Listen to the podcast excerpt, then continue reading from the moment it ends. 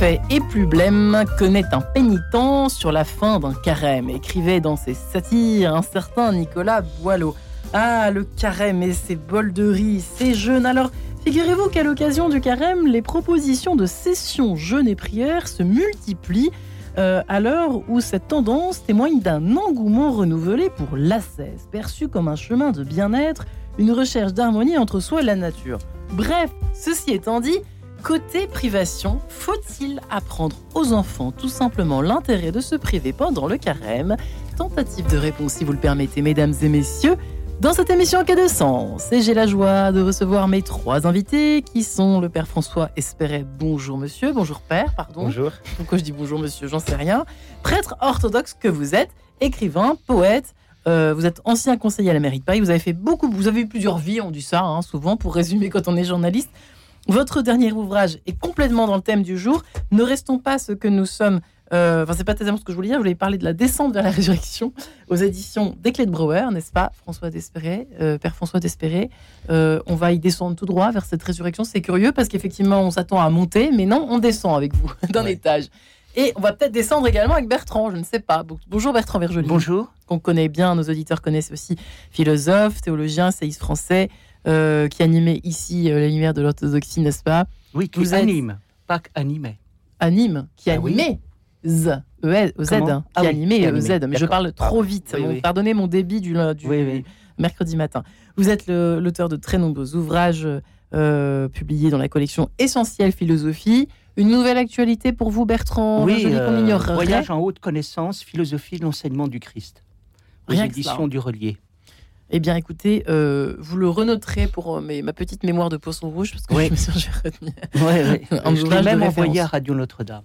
Sans blague. Mais oui. Pas dans le bon bureau, malheureusement. Mais bon. Et nous sommes également en ligne avec Claire de Filigonde. Bonjour Claire. Bonjour. Psychologue que vous êtes, maman de cinq enfants. On vous connaît avec vos podcasts Maman Prie, n'est-ce pas? Euh, Voilà, vous êtes également, vous écrivez, vous collaborez régulièrement à Famille Chrétienne et votre ouvrage Maman prie avec, avec ses enfants.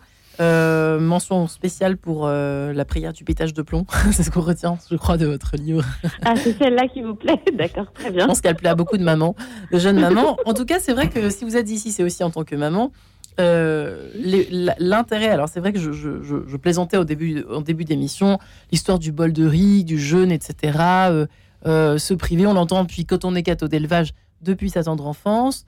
Euh, aujourd'hui, euh, à l'heure où nous ouvrons, par exemple, le journal La Croix, on voit que l'ascèse est tendance.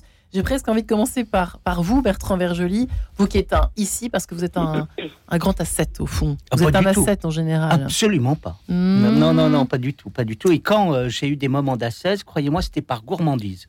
Et c'est parce que vraiment, ça me faisait du bien. Donc, c'est vrai? Oui, mais pour moi, ça va ensemble. C'est-à-dire, je ne conçois absolument pas la privation comme une souffrance. Et d'ailleurs, la privation ne m'intéresse pas. Si je dois reprendre le thème de l'émission, je crois qu'on fait une erreur. Le temps du carême, c'est un temps où on parle de Dieu, c'est pas un temps où on se prive. Et pourquoi on le dit alors autant? Mais Parce que je pense que nous sommes dans un matérialisme impénitent et euh, nous sommes toujours liés à des problèmes politiques impénitents. C'est-à-dire que il y a le temps du carême, alors on va essayer de penser à celui qui est indiscipliné dans la classe et un moment qui va résister. Et alors, on va essayer de le récupérer en lui montrant que la privation est nécessaire et que euh, c'est bon. Mais pour être allé de nombreuses fois au Montatos, on pourrait dire que le temps du carême est un temps où on arrête de se priver. C'est-à-dire que on se prive tout le temps de Dieu et mhm. ce qui va se passer pendant le carême, c'est d'avoir la nourriture divine et la boisson divine. Alors, bien évidemment, quand vous avez ça, ben, forcément, il y a des choses qui se détachent d'elles-mêmes. Vous voyez Mais vous n'y pensez même pas. Non. C'est pour ça que je disais, vous voyez, je ferai un parallèle. Spinoza disait à la fin de l'éthique, ce n'est pas parce que nous maîtrisons nos passions que nous sommes vertueux, c'est parce que nous sommes dans la béatitude. C'est exactement un état. Et j'aime, j'aime, et je terminerai par là. Il y avait un grand prêtre orthodoxe qui s'appelait le père Callistos Ware, que j'avais entendu faire un jour un, euh, une, une, homélie, et il avait cette définition magnifique du carême qui était de dire c'est le printemps de l'âme. Ouais, magnifique. Ça rejoint presque le prologue de François Despéret. C'est une descente profonde, dites-vous, euh, alors le, désert, c'est une descente profonde où chante une rivière, la source de la source en dessous de la mer. Au-delà du côté très poétique de cette phrase, du prologue de votre livre, euh, est-ce que c'est pas un peu ce que vient de résumer finalement, d'expliquer, en tout cas d'exprimer en début d'émission, notre cher Bertrand Vergely oui, effectivement, le, jeûne, la privation euh, ne, doivent être que, des vitraux ou, un prisme euh, grâce auquel on pourrait regarder la lumière. C'est-à-dire qu'il ne faut pas regarder le jeûne. Et il y a, une, assez belle réflexion hébraïque sur le fait que 40, ces 40 jours, c'est la, la valeur numérique de la lettre M. Et si on rajoute le yod qui représente Dieu, on a Maïm, on a les eaux. Et donc ces 40 jours qu'on appelle nous volontiers 40 jours de désert, c'est 40 jours de désert désaltérant. C'est un désert désaltérant, donc nous allons au désert pour y être désaltérés de la parole de Dieu. Si nous allons simplement au désert, nous priver euh, d'un certain nombre d'éléments de confort sans, sans, retrouver Dieu, on, a juste ajouté euh, une prouesse à la somme d'autres prouesses mais on n'a pas. Il y a moyen de ne pas trouver Dieu dans le carême comme on ne trouve pas Dieu dans la satiété. Il faut, il faut poursuivre Dieu euh, en toute chose. Et un écueil de la privation sans Dieu, euh, c'est de, finalement nourrir l'orgueil. Ouais, c'est un peu la... là on, on, reste dans la tendance bien-être, quoi, pure et simple, euh, voilà. Alors Claire de Féligonde, est-ce comment Alors vas-y pour transmettre ça à nos enfants. Hein. ah oui, c'est vraiment un vrai sujet. Comment on fait Comment vous faites chez vous Et qu'est-ce que vous inspire ce premier échange, de, cette première réflexion, cette émission? Écoutez, moi, il me semble que ce que je trouve très juste de ce que j'ai entendu, c'est le fait que ça réponde certainement à un appel profond et que c'est, n'est pas une règle qu'on, vient rajouter au-dessus de nous comme une nouvelle prouesse qui a été dit euh, très justement, mais quelque chose qui répond certainement à un désir qu'on a aussi dans le cœur un désir de Dieu, de mieux le trouver. Et je pense que ça, on peut être très étonné de, de très grande générosité chez nos enfants. Néanmoins, il me semble qu'il faut vraiment l'évoquer avec eux en amont. Et, et moi, un jour, je me suis rendu compte que j'allais peut-être demander quelque chose à mes enfants, quelque chose que j'avais du mal à faire moi-même.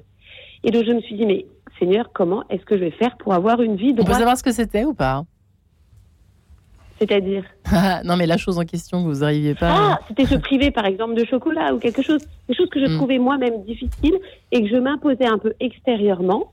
Et puis un jour, j'ai une marraine, il se trouve que j'ai une marraine qui est une très sage femme, qui m'a dit Mais Claire, arrête l'implosion intellectuelle. Si tu veux que toi, euh, tu suives une vie droite, une vie avec le Seigneur, demande-lui de t'en donner le désir. C'est quand même beaucoup plus facile de faire ce qu'on a envie de faire, non? Et ben, ça paraissait évident. Et donc elle m'a dit, demande au Seigneur de te donner le désir de faire ce qu'il veut pour toi. Et donc maintenant, je fais ça avec mes enfants, bien en amont, c'est-à-dire euh, avant le moment de la privation, je leur dis, eh bien voilà, ça va être tel moment, tel jour, tel, euh, pour telle raison. Euh, Qu'est-ce que tu en penses? Est-ce qu'on peut demander au Seigneur, si c'est ce qu'il veut, de t'en donner le désir, que vraiment ça vienne aussi de toi, que tu et que tu, que, tu en ressentes vraiment une vraie envie, en fait, généreuse de te priver de quelque chose pour Jésus. Et là, on peut être très étonné de leur de leur générosité et du fait que ça, ça répond vraiment à un désir profond. Est-ce que vous voyez ce que je veux absolument, dire? Absolument, et ça rejoint peut-être un peu ce qu'ont ce qu'ont évoqué nos deux autres invités tout à l'heure. Bertrand oui, oui, l'histoire du désir, c'est vrai que c'est quelque chose qui devrait présenter euh, le, le, le, carême, par exemple, hein, mais la vie chrétienne, la foi, devrait être présentée comme quelque chose qui relève du désir et non de l'espèce de, de punition, de châtiment, il faut, il faut. Euh. Vous voyez ce que je veux dire J'ai l'impression qu'on a tendance un petit peu mais à... moi, j'irais même, c'est même pas une question de désir, c'est que vraiment, au lieu, on parle de Dieu et on parle pas de privation ou de désir. Parce que là, on est dans des moyens et on réfléchit plus sur le but. Qu'est-ce qui fait qu'à un moment, j'ai été dans la vie religieuse et orthodoxe? Tout simplement parce que j'avais un dialogue avec ma mère et qu'on priait ensemble et qu'on lisait et qu'elle m'en parlait. Et les choses découlaient naturellement de ça. Mm. Et donc, euh, pour moi, le plus important, c'est cela. Mais je comprends qu'il y ait euh, des préoccupations sociales et qu'à un moment, on repense les choses d'un point de vue pratique, en essayant de répondre à la question comment on fait, comment voyez hein Pardonnez-nous dans quête de sens, parfois un peu pragmatique. Sur oui, non, mais euh, vous êtes vrai ouvert à, tous les aspects. Moi, je crois qu'à un moment, le plus important, c'est un dialogue entre une mère et ses enfants à propos de cela. Et tout d'un coup, ben, il y a des choses qui tombent d'elles-mêmes. Quand vous faites des jeûnes, je vais vous dire, c'est pas vous qui jeûnez, c'est Dieu qui jeûne à travers vous. Et vous avez aucun effort à faire. Et euh, je peux le dire à chaque fois que j'ai fait des, des questions de jeûne, mais c'est d'une facilité absolument et Quand vous étiez enfant, euh, déjà Bertrand, vous étiez aussi, euh, comment peut-on dire Écoutez, oui, je pourrais dire que ma vie spirituelle a commencé à l'âge de 6 ans. Et qu'à un moment, avec ma mère, on parlait en permanent et c'était très naturel, voyez Hmm. Ça l'est aussi chez François Espéré ou pas? Vous avez une... Euh, moi, le, jeûne est, a toujours été un peu plus euh, difficile pour moi. En tout cas, il est difficile de prendre la décision de le faire, mais à hmm. peine a-t-on commencé à en faire l'expérience qu'il devient facile. Vrai. Et en cela, le jeûne ressemble à tout bien. Euh, on se rend compte dans la vie que ce qui nous sépare du bien, c'est le fait d'hésiter à le pratiquer. Mais à peine a-t-on commencé à le pratiquer qu'on est déjà immergé dedans.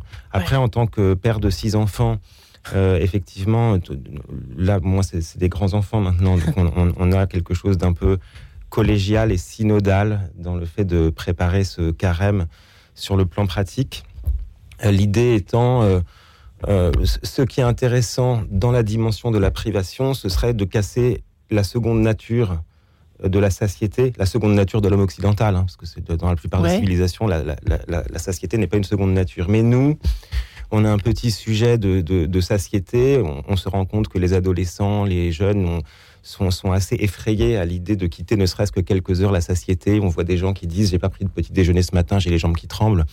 Mais, le, corps, le, corps, humain a, été créé à l'image et à la ressemblance de Dieu. Et il est, c'est une machine absolument extraordinaire.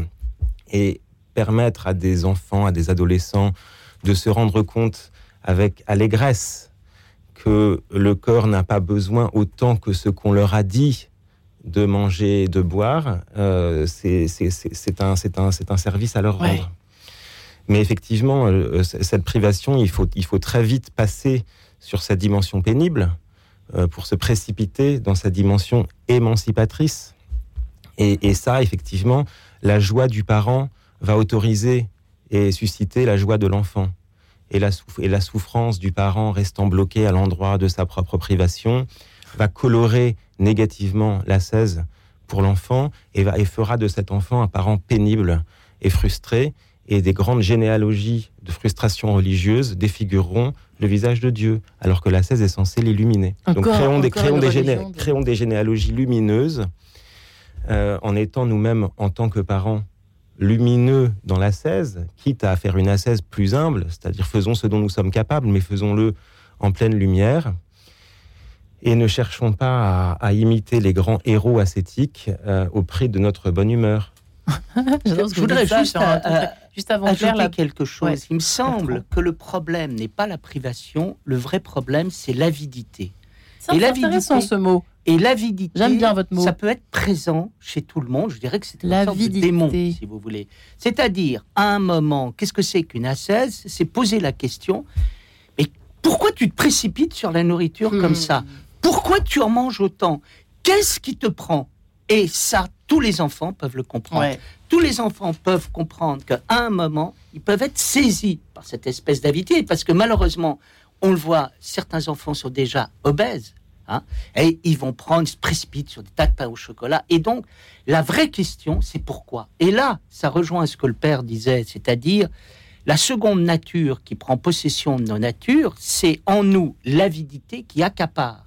Et dans toute la pratique des pères du désert et tout, il y a un moment, n'est-ce pas, où ils voient une sorte de seconde nature frustrée, avide, qui se précipite sur tout. Ils appellent ça le démon intérieur, hein, hmm. et qui, euh, s'empare de nous. Ça me parle et ce que vous dites, Bertrand. Et il y a une très belle parole des pères du désert qui dit Tiens ta langue et ton ventre. Waouh Pourquoi tu hmm. parles autant Et à la limite, pourquoi tu bouffes autant? Mon clair? Voilà.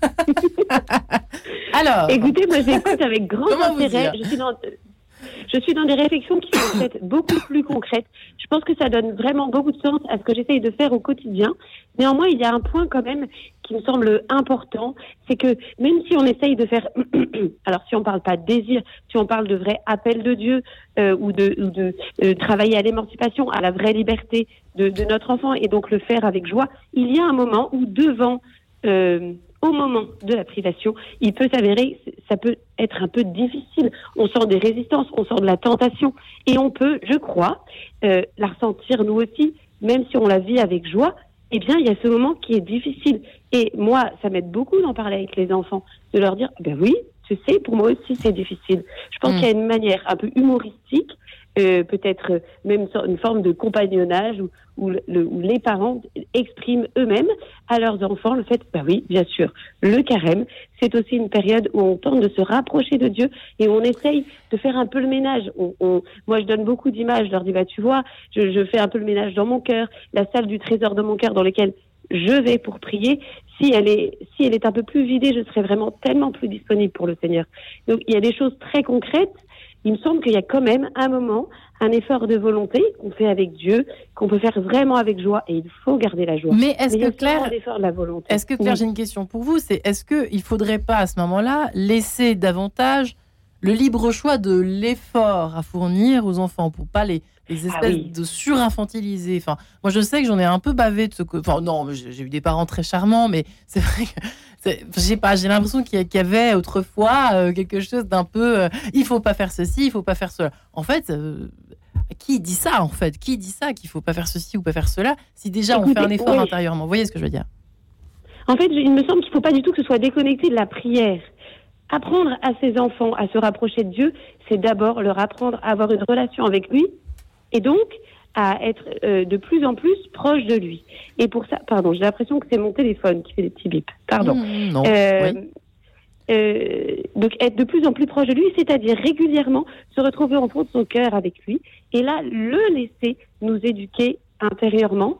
Et c'est vraiment là que le désir de l'enfant va vouloir, avec générosité, peut-être faire un effort. Et oui, il me semble qu'il faut, euh, cela ne sert à rien de vouloir trop, trop en imposer. Et puis il y a des jours où il y aura des enfants pleins de générosité qui vont faire peut-être vraiment quelque chose. Et puis d'autres jours où, mais comme nous, hein, euh, on sent que, en fait, Seigneur, moi, ça m'arrive de dire, là vraiment, je pourrais, c'était hors temps du carême, je pourrais offrir ce café que j'aurais voulu en plus, mais dont je n'ai pas du tout vraiment besoin, je pourrais l'offrir pour telle personne. Qu'est-ce que tu en penses? Est-ce que si tu es OK, tu peux me donner le désir vraiment de l'offrir Et puis si c'est pas le moment, eh bien peut-être j'aurais pas vraiment ce désir-là.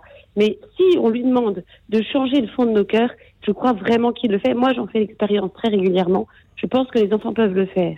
Néanmoins, il y a un moment quand même où devant le fait accompli, on peut aider les enfants en disant, tu vois, tu as quand même pris au début du carême une décision avec moi euh, de ce petit effort-là. Mm. Et, si maintenant c'est difficile de le tenir, eh bien, est-ce qu'on peut pas essayer de le tenir ensemble? Hein, Parce que et, peut-être de le faire.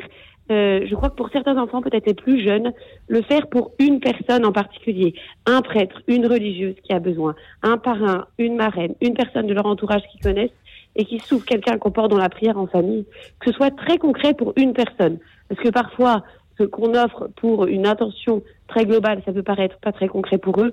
En revanche, pour une personne, ils le font avec plus de cœur, il me semble. Enfin, c'est une expérience que j'ai, tentée et qui eh marche ici, en tout Suite de cet échange, faut-il apprendre aux enfants l'intérêt de se priver pendant le carême Juste après cette page en couleur en ce de mercredi descendant?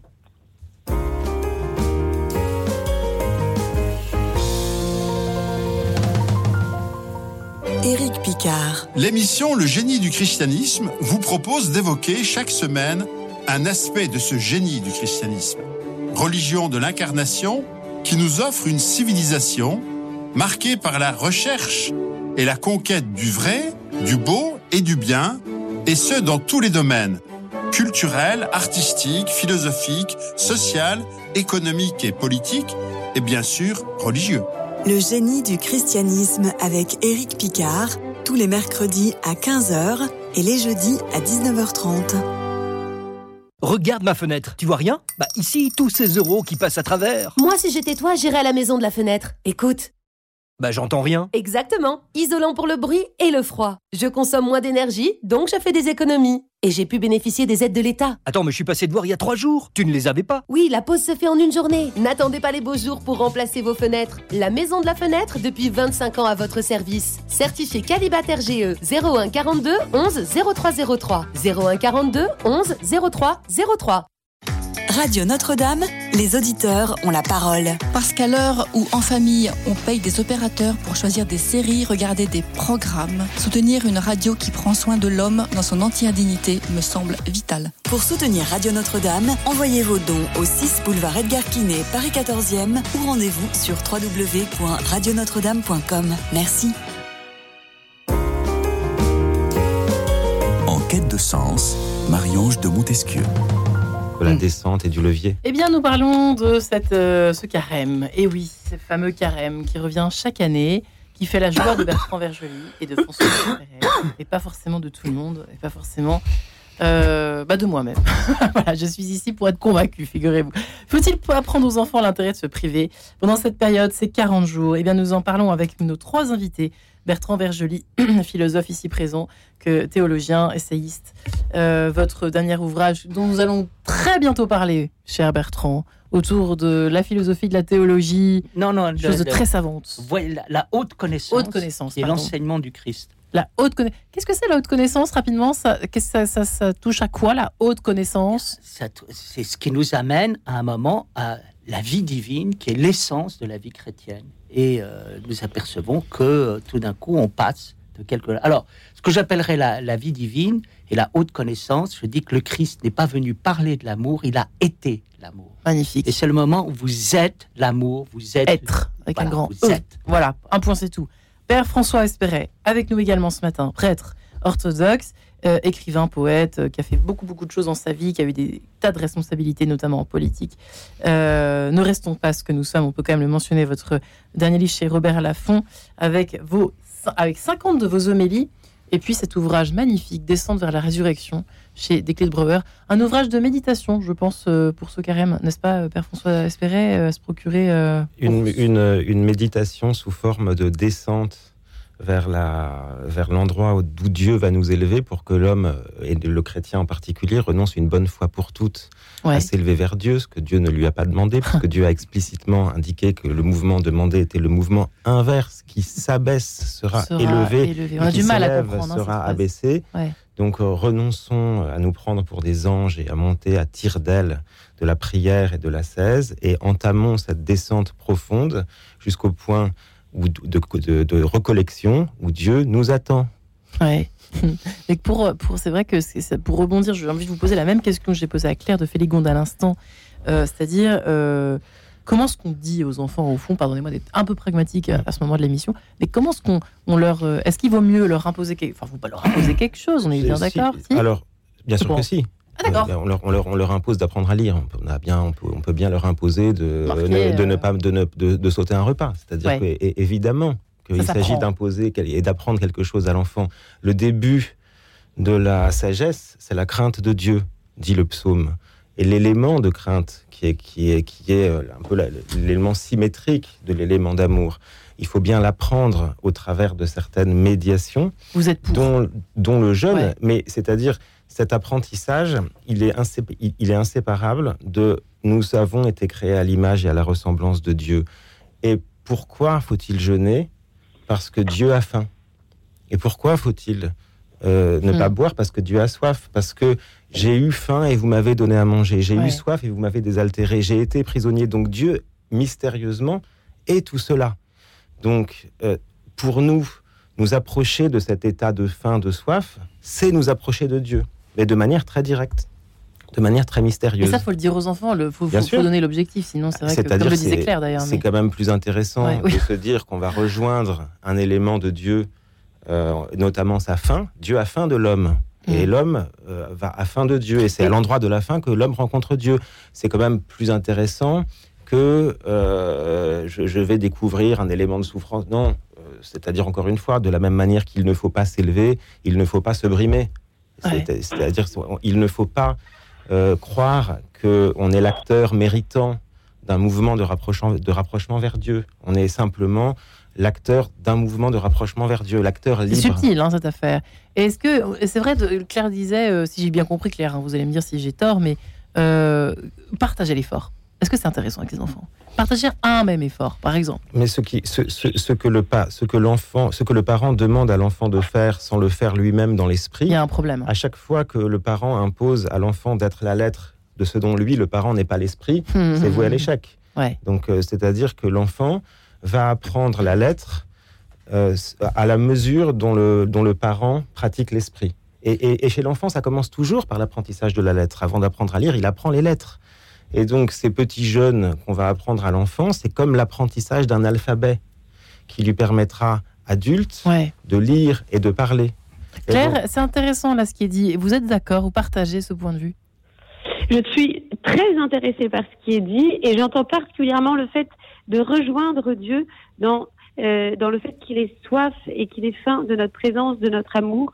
Et ça, ça me touche beaucoup. Peut-être aussi euh, euh, vraiment se, tenter de se rapprocher de lui et, et, faire avec lui, se rapprocher avec lui. Et, et, et, sentir comme Dieu est bon en fait. J'ai pensé à cette parole goûtez et voyez comme est bon le Seigneur. Ouais. Il me semble que on peut effectivement très simplement en parler aux enfants, le dire et le répéter et en faire l'expérience avec lui. Même si c'était pas facile pour les enfants, avancer petit à petit, pas à pas, où il me semble vraiment que Dieu est bon. Déjà en faire l'expérience pour nous, de sentir cette proximité avec Dieu et, et, et, le dire aux enfants. Si tu savais, moi je crois que j'ai rencontré Jésus tel jour ou à tel moment dans ma prière et vraiment il est bon de demeurer avec lui. Allez, on y va ensemble. ça m'arrive régulièrement de dire à mes enfants, écoutez, retrouvons-nous dans la salle du trésor de notre cœur. C'est comme ça que j'ai appelé cet endroit. Depuis qu'un jour... Il n'y a pas de Johnny Depp, mais il y a Jésus. Exactement. Mais une, de mes filles jouait avec un château et un petit château en plastique, avec une princesse en plastique qui avait toujours un sourire pas possible.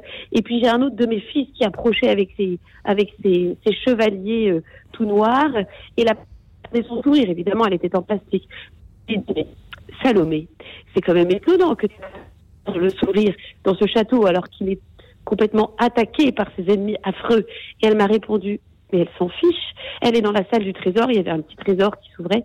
Le trésor brille tellement que les, que les chevaliers vont s'enfuir. Ils vont être aveuglés, ils vont s'enfuir. Et je me suis dit, mais c'est exactement ça.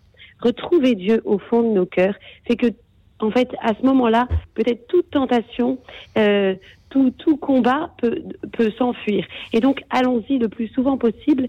Et moi, j'y vais avec eux. Je leur dis, allez, là, on a deux secondes, deux minutes, cinq minutes, un quart de seconde.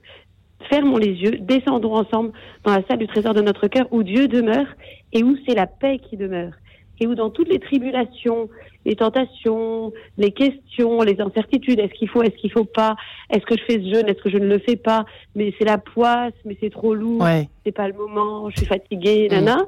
Bon, allons-y, retrouvons Dieu. Je crois qu'en fait c'est ça qui importe à Dieu. Et après à la suite les petits efforts, eh bien Dieu se contentera du peu et Dieu donnera de l'importance à tout. Mmh. Ce que je veux dire? Bertrand c'est intéressant. Euh, merci beaucoup Claire. Euh, je reprends ce texte repris d'ailleurs par euh, le père François Espéré dans son livre, le fameux dimanche du paradis perdu, Matthieu 6, 14, 21. Quand vous jeûnez, ne prenez pas un air triste comme les hypocrites qui se prennent une mine défaite pour montrer aux hommes qu'ils jeûnent. En vérité, je vous le dis, ils ont reçu leur récompense. Mais toi, quand tu jeûnes, parfume-toi la tête, lave-toi le visage, afin de ne pas montrer aux hommes que tu jeûnes, mais seulement à ton Père qui est là dans le lieu secret. Pour rejoindre un tout petit peu ce que dit Claire à l'instant. Euh, Bertrand Verjoli, permettez-moi de me servir de, de, de, ce magnifique texte de Matthieu. Euh, finalement, à l'heure où nous, nous aimons bien nous plaindre, où certains se font reconnaître dans la société en tant que victimes, on le dit beaucoup, on le voit, on le lit, on l'entend, etc. On le respire, cette, cette espèce d'ambiance victimaire. Alors là, sacré pied de nez à cette affaire-là. C'est-à-dire que non seulement on a effectivement on fait cet effort, intérieur, etc. Mais ayons l'air autre chose que triste. Oui, alors il faut euh, reprendre le contexte de ce texte où il est dit ne montre pas ta religion. Quand tu pries, ne prie pas euh, ostensiblement euh, dans les carrefours. Pourquoi? Parce que au fond, si tu as besoin de te montrer, c'est que ton véritable problème, c'est que tu te crois pauvre, tu veux de l'argent, tu veux de la notoriété, et tu n'aperçois pas que tu as tout à l'intérieur de toi. Et là, on rejoint quelque chose de très important qui euh, est le fait de dire, dans une économie divine, qu'on n'a pas besoin de beaucoup manger pour manger, on n'a pas besoin de beaucoup boire pour boire. Je dirais même que si on reprend la définition du bonheur par tous les sages, la caractéristique de l'homme heureux, c'est de ne pas avoir besoin d'être heureux pour être heureux. Et le problème dans lequel nous sommes, c'est que nous sommes persuadés que nous sommes pauvres, que nous sommes malades, que nous sommes tristes, que nous sommes abandonnés de Dieu. Et on se venge sur la nourriture, on se venge sur la boisson, on se venge sur les autres, on se venge sur la société.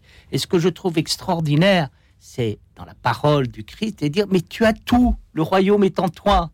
Tu as tous les éléments. Et donc, qu'est-ce qui est extraordinaire à l'intérieur du, du, carême? Si vous êtes capable de vivre ce que notre euh, auditrice appelle la salle du trésor, Dieu à l'intérieur du cœur, mais c'est extraordinaire. C'est-à-dire qu'à un moment, à partir de là, on est porté. Et c'est ça qui est magnifique. Et donc on n'est plus avide. Et, et c'est intéressant de voir que le problème de l'avidité, mais quelque part, dès le nourrisson, le rapport au téton maternel, eh bien, il y a parfois cette avidité terrible qui est et qui, nous habite tous et, et, dans lesquelles on est tous plongés. Et derrière, c'est l'idée fausse comme quoi Dieu nous a abandonnés, on n'est pas là, la vie est tragique. Donc, il y a à l'égard du jeûne, c'est que le fond du jeûne, c'est le désespoir, euh, c'est le tragique et on se libère du désespoir et du tragique. Quel est votre Pas besoin de se venger. Très intéressant, merci euh, Bertrand. Euh, François Espéré, Père François Espéré. Derrière l'avidité, vous y voyez un petit peu les mêmes travers, enfin les mêmes obsessions de la peur de l'abandon de notre Seigneur, par exemple, ou de oui, pas que les choses nous échappent. Oui, en, particulièrement dans cette dans cette civilisation occidentale qui, se couche comme un, comme un soleil qui, qui, qui, a, trop duré.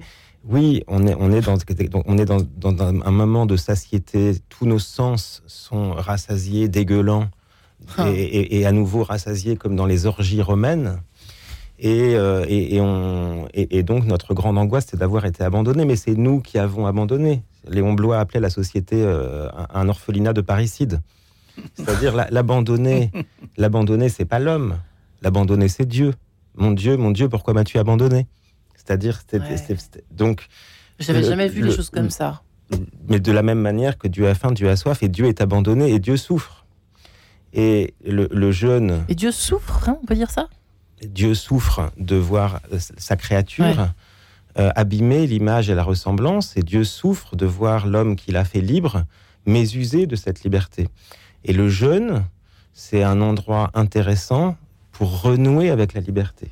C'est-à-dire le, le, le, le, but principal du jeûne, pour l'enfant comme pour l'adolescent, c'est prendre conscience de notre faible degré de liberté au quotidien et retrouver la liberté, ne serait-ce que la liberté de ne pas manger, de ne pas manger tout de suite, de ne pas manger avec autant d'avidité. C'est une liberté très concrète. Et il euh, n'y a pas besoin d'attendre que, les, que les, les, enfants soient des adolescents en classe de terminale pour découvrir la philosophie et le concept de liberté. La liberté, c'est quelque chose d'inhérent à la condition humaine. Le, la liberté, c'est ce que l'homme en partage avec Dieu. Et le jeûne est un endroit de liberté. Et si le jeûne est autre chose que ça, et si le jeûne est une aliénation ajoutée à toutes nos autres aliénations, il vaut, il, vaut, mieux ne pas jeûner. Hmm. C'est-à-dire qu'il vaut mieux ne pas jeûner parce que parce qu'il ne faut pas instiller de l'illusion dans le jeûne. Mm. Le jeûne, c'est c'est un endroit clé. Dieu a avec l'homme un rapport beaucoup lié à la bouche. Dieu, c'est le verbe et la parole, on parle et on mange le pain, le corps du Christ et on boit le sang du Christ. Donc cet endroit de la bouche, il est très important et le jeûne doit nous permettre de nous rappeler ceci. Mm. C'est-à-dire, fais attention à ce que tu dis, fais attention à ce que tu manges, mais en, apprécie ce que tu dis, apprécie la vérité, apprécie le goût de la vérité. Hmm. réapprécie, réapprécie, réapprécie le goût, parce que tout ce qui se passe, tout ce qui rentre et tout ce qui sort a mystérieusement un lien avec la participation à Dieu. La, la, la, bouche, pour un chrétien, est l'endroit privilégié de la participation à Dieu. Et le jeûne, on pourrait dire, ce serait l'occasion, dès l'enfance, de te dire, fais attention à cette bouche, qui est le seul endroit parmi les sept trous du visage qui est Hmm. unique. Deux yeux, deux narines, deux oreilles, mais une seule bouche. Ouais. Pour faire des transactions avec un seul Dieu. Et, et, et- et 40 jours pour s'en rendre compte et ne pas l'oublier, parce que le meilleur carême, c'est celui qui continue. Et ce Euh, que j'allais vous poser comme question, c'est-à-dire que voilà, c'est bien, euh, euh, voilà, dire à ses enfants, euh, par exemple, hein, de, de faire des efforts effectivement de ce côté-là, et puis, et puis après, qu'est-ce qui se passe? On se jette sur la bouffe. Non, l'id- l'idéal, l'idéal, moi en tant que parent, Ouais. l'idéal du carême, c'est que un des éléments de ce carême persiste après le carême. C'est-à-dire que si l'enfant a appris cette libération du carême, que, que, que chaque vendredi qui suit, que, que Par exemple, ouais. par exemple, Mm. euh, le, le- le bon carême est un carême prolongé. Ouais. Euh, Claire de. Félégonde, avant que nous nous séparions euh, musicalement parlant, euh, c'est intéressant ça peut-être, avant, après, Oui, je trouve ça très intéressant et il me semble qu'effectivement, ça peut être, euh, il s'agit de, de- d'une sorte d'entraînement quand même. C'est un peu comme un sport. La vie spirituelle, euh, on, s'entraîne, on s'entraîne avec les enfants et il s'agit de, de, de, de les aider à renforcer en eux le, le- le- l'homme ou la, la femme, enfin, le, le futur homme, la future femme, en tout cas l'enfant intérieur. Et, et je crois que c'est, vraiment important. Effectivement, on peut en parler en dehors du carême. Et chez nous, alors moi j'ai trouvé qu'effectivement pendant un carême, j'avais été marquée par les efforts de petits enfants euh, qui n'étaient pas forcément pendant tous les 40 jours, mais qui étaient quand même très réguliers chaque semaine. Et je leur avais dit, écoutez, le jeudi en famille, nous prions pour les prêtres. Est-ce que chaque jeudi, chaque enfant peut choisir un prêtre qu'il connaît et puis offrir, s'il le souhaite, un petit effort pour lui. Et souvent, comme l'aîné dit, ah ben moi je vais me priver de goûter pour tel prêtre euh, ce jeudi, alors là le second se dit, bon, bah moi aussi je vais le faire. C'est vrai qu'il faut porter les uns euh, euh, par les autres. Et ça, c'est vraiment touchant. Et c'est vrai qu'après le carême, ça peut être bon de continuer parce qu'en fait, ça peut être fait vraiment dans la joie. Hein, Mm. On peut le faire vraiment dans la joie. Oui, ça, je trouve que c'est vraiment une idée intéressante de faire perdurer la vie avec Jésus et, ce, et, et ce, cette soif, en fait, de Dieu. Et d'en constater les richesses, Bertrand Vergely, euh, après, on, après, après on se sépare, promis Guillaume, pour mieux se retrouver. Mais rapidement, c'est vrai que euh, euh, on, on a du mal à associer, c'est vrai, euh, sauf Oui. vous Bertrand, mais vous voyez ce que je veux dire. Alors, il y a quand même aussi quelque chose Oui. qu'il faudrait préciser, c'est que le carême, il est dans les pensées et pas simplement dans la nourriture. Et que le vrai problème à un moment, c'est les pensées dans lesquelles on est et qui consiste à un moment, alors vraiment faire le vide. Et nous avons en nous des pensées capricieuses et nous avons en Oh nous que oui. le toujours plus. Et nous avons à un moment, c'est de ça dont il faut se priver, parce que on peut ne pas manger ou pas boire, mais si les pensées n'ont pas été purifiées, ça sert à rien. Voyez? Et euh, il y avait une définition du moine que je trouvais assez belle. Elle dit quel est le travail du moine? Et c'était répondu c'est quelqu'un qui voit venir les pensées de loin. Et vous voyez un moment, c'est on peut s'abstenir d'une pensée maligne, vous voyez? Et tout d'un coup, on a tous eu cette affaire. Et euh, c'est très très intéressant aussi de vivre ce jeûne et cette purification. C'est un peu un conseil que certainement donne aussi le Père François Espéré à propos euh, d'un autre texte. Je ne spoile rien, on se retrouve juste après Sari et sa patience, et Dieu sait qu'il en faut parfois pour persévérer. À tout de suite. Radio Notre-Dame.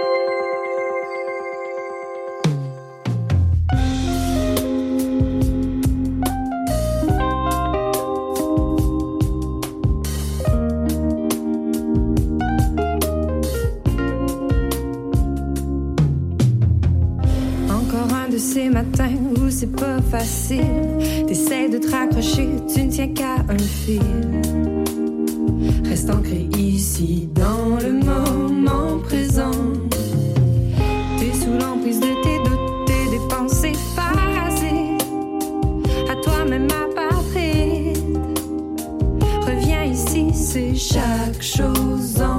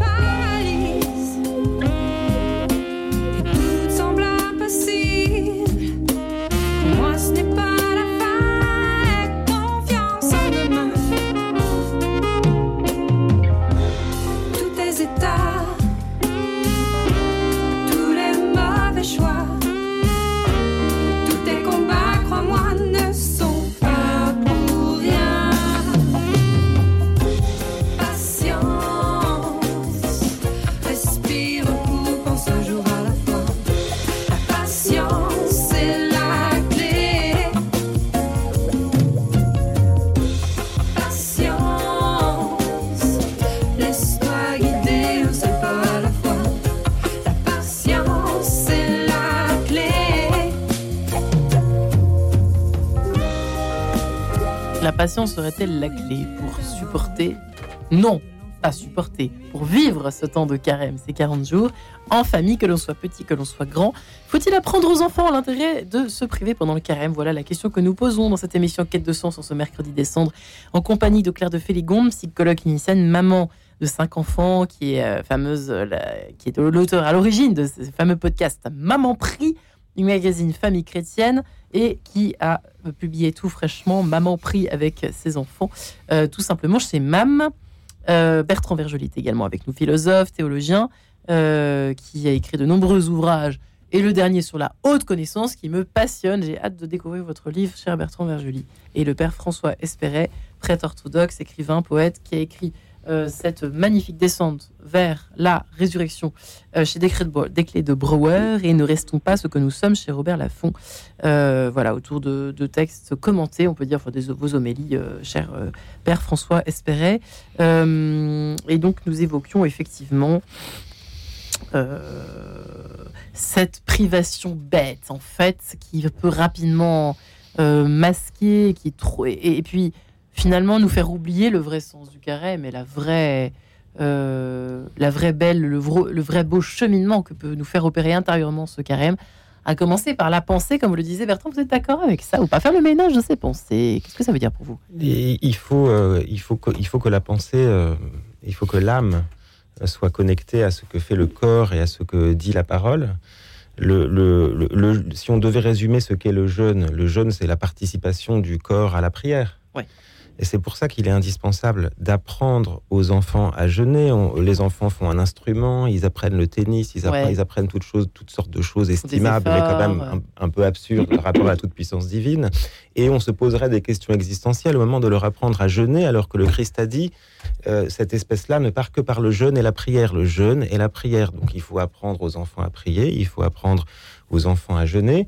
Euh, c'est une évidence, c'est-à-dire Ouais. si on lit les évangiles à l'endroit et pas à l'envers, euh, et si on croit que, le- que, que Jésus est le Verbe, euh, il est indispensable d'apprendre aux enfants à jeûner, c'est-à-dire de comprendre ce qui se passe quand on jeûne.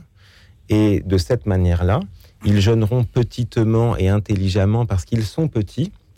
Et quand ils grandiront, grandira leur jeûne. Et- C'est-à-dire qu'on on, on fait quoi d'ailleurs Selon vous, on leur fait sauter euh, Ah bah, C'est-à-dire que le, le jeûne, c'est simple. On se lève le matin et jusqu'à une certaine heure, on jeûne. D'accord, Ce qui compte, c'est de se lever le matin et jusqu'à une certaine heure de jeûner. d'accord. Et si le- l'enfant est tout petit, il peut sauter son 10 heures et puis après, il peut sauter son repas de midi. Ouais. Et, et- et- et- et de cette manière-là, il se rend compte qu'il il s'est réveillé, c'est- il a, il, a, il a quitté cette espèce de, de moment d'inexistence du sommeil et pendant un certain nombre d'heures, il n'a pas mangé. Et il est Hmm. toujours en vie. et son Mais- cerveau continue à fonctionner, il parle, il interagit avec ses semblables. Ah ouais, tout va bien se passer, Claire de Mais- Féligonde. Ah, Bertrand. Non, ce que je voulais dire par la pratique que j'ai des enfants, il y a aujourd'hui chez beaucoup d'enfants un côté tyrannique. Et on pourra leur On le demander dit. de Mm. faire un jeûne de ce côté tyrannique. Par exemple, vous parlez avec quelqu'un, l'enfant arrive directement, et puis euh, donc on lui demande, s'il te plaît, attends la fin de la conversation pour poser ta Ouais. question. C'est j'arrive, je veux.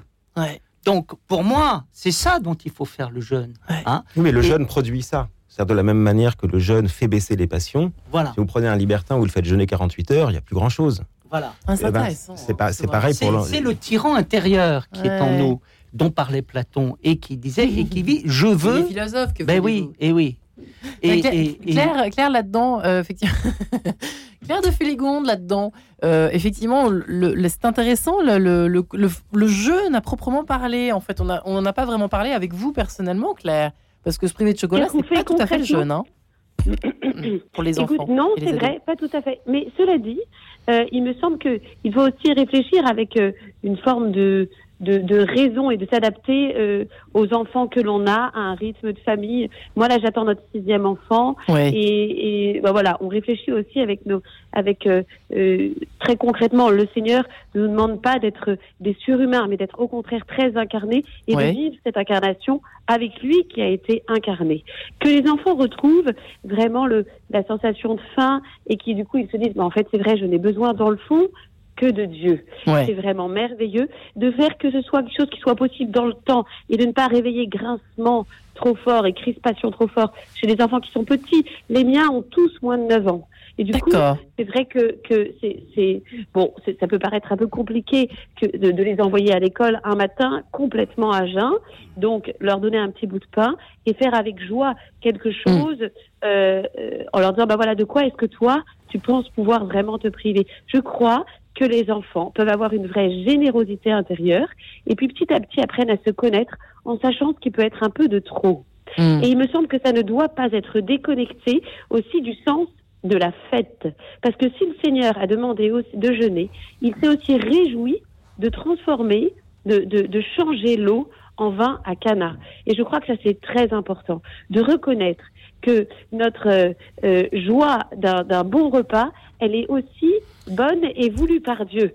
Et notre joie de vivre un bon repas en famille, c'est aussi voulu par Dieu. Dire, ah oui, c'est vrai, à Pâques, ce sera un moment merveilleux. Leur redire, parce qu'ils se disent, oui, oui, oui, le carême, c'est bien. Après, il y aura tellement de chocolat. On peut s'en réjouir avec eux.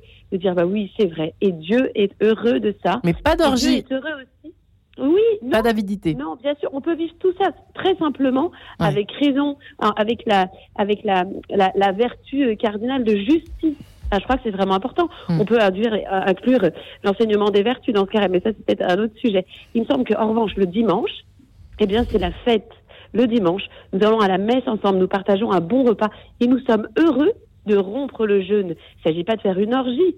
Bien sûr, c'est, tout ça reste dans le domaine de l'éducation. On continue de renforcer leur être intérieur. Mm. Mais Dieu se réjouit de notre être incarné.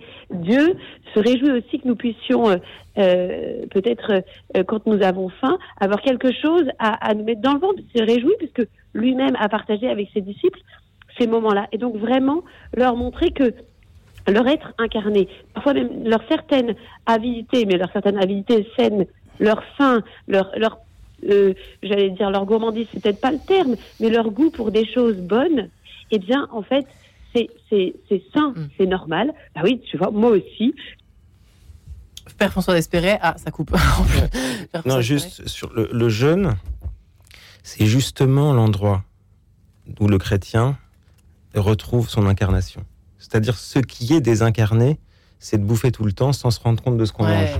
Donc le, jeûne n'est pas du tout une espèce d'anorexie mentale et le truc évanescent où on va fuir son propre corps.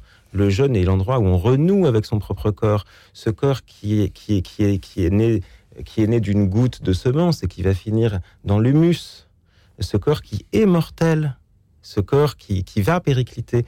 Et il est bon de le savoir, puisque c'est- bon pour tempérer l'orgueil de l'âme. Donc le, le- le jeûne, pour moi, n'est absolument pas une désincarnation. La désincarnation, c'est tout le reste de notre vie. Nous Ouais. sommes des gens désenca- Je pense- je désincarnés qui, fuient de partout. Ouais. Et le, et le jeûne va nous rappeler euh, que, ce- que le- ce petit enfant qu'est notre corps et, et- et va nous aider à le rendre moins tyrannique. ouais.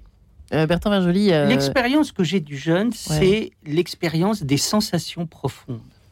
Et c'est ça qui est extraordinaire, c'est que le jeûne nous permet de retrouver notre corps véritable, qui a des ressources que nous ignorons et qui est capable à un moment de vivre de lui-même. Et c'est ça qui est merveilleux. Et c'est pour ça qu'à un certain moment, la prière, le jeûne, l'attention profonde, le fait d'être habité par la vie divine, tout ça va ensemble.